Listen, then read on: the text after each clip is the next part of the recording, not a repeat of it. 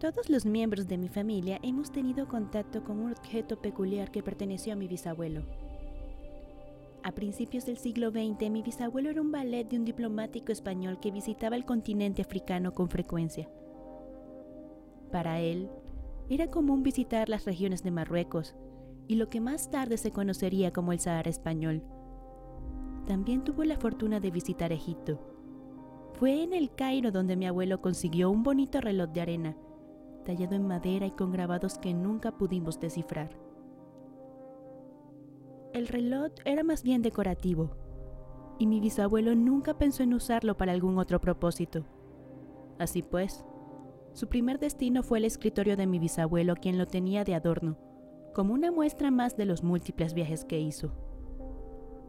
La Primera Guerra Mundial llevó a mi familia a emigrar al continente americano en el cual mi abuelo y sus hermanos nacieron en diferentes países, producto de un lento recorrido que los llevó a su residencia final, México, una vez que la Revolución Mexicana llegó a su término.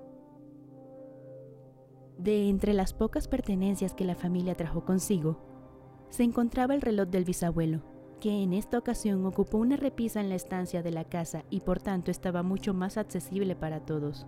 La hermana más pequeña de mi abuelo, Alicia, fue la primera en tener la experiencia con el reloj. Estuvo jugando con este, girándolo hasta que agotaba la arena de un lado, para hacer lo mismo con el otro. Nada inusual hasta aquí, salvo que por la noche la pequeña Alicia despertó gritando, asegurando que una criatura alada, oscura, como una sombra, tocaba en su ventana. No había modo de relacionar al reloj con lo que en ese momento se atribuía a la pesadilla de una niña. Mi abuelo y sus hermanos, varones, jugaban con el reloj y parecían no tener problema alguno. Siempre que Alicia jugaba con el reloj tenía la misma pesadilla, aunque Alicia juraba que más bien sucedía sin que ella durmiera, que la criatura simplemente aparecía de pronto por la noche tocando su ventana y que eran los demás que creían que estaba dormida. Nadie le daba credibilidad a la relación que Alicia había hecho con el ser tenebroso y el reloj de arena. Su madre, Aranza, mi bisabuela, quiso hacer la prueba después de escuchar a Alicia culpar el reloj, prueba que se materializó cuando por la noche mi bisabuela exclamó nerviosa haber visto una sombra alada en la ventana. A partir de ese punto se estableció una leyenda familiar alrededor del reloj de arena. Mi bisabuelo no se quiso deshacer de este y prefirió guardarlo lejos del alcance de su familia.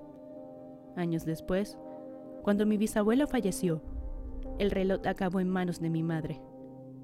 A ella nunca le habían contado la experiencia del reloj al toparse con un objeto tan bonito. Decidió tomarlo en forma de recuerdo de su abuelo, mi bisabuelo. Sobra decir que una vez que mi mamá hizo uso del reloj, tuvo la misma experiencia con la sombra alada tocando en su ventana.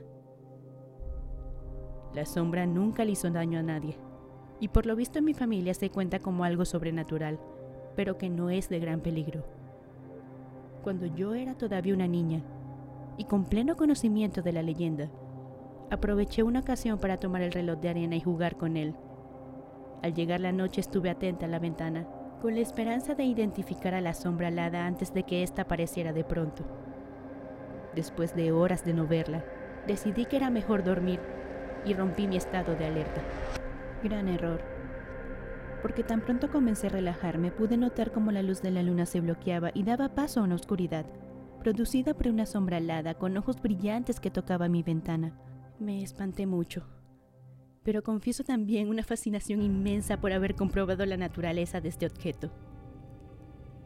No sabemos qué es esta sombra alada. Tampoco sabemos si el reloj venía maldito, por llamarlo de alguna manera, desde que mi bisabuela lo adquirió o esta criatura se adhirió al reloj en algún momento posterior. Lo que sí, sí tenemos claro, es que esto solo les pasa a las mujeres de mi familia y que mi madre, hasta la fecha, lo tiene bajo llave para evitar que cualquier persona tenga acceso al reloj. Esperaré el momento que sea de mi propiedad y quizá pueda compartirles más información sobre el reloj de arena.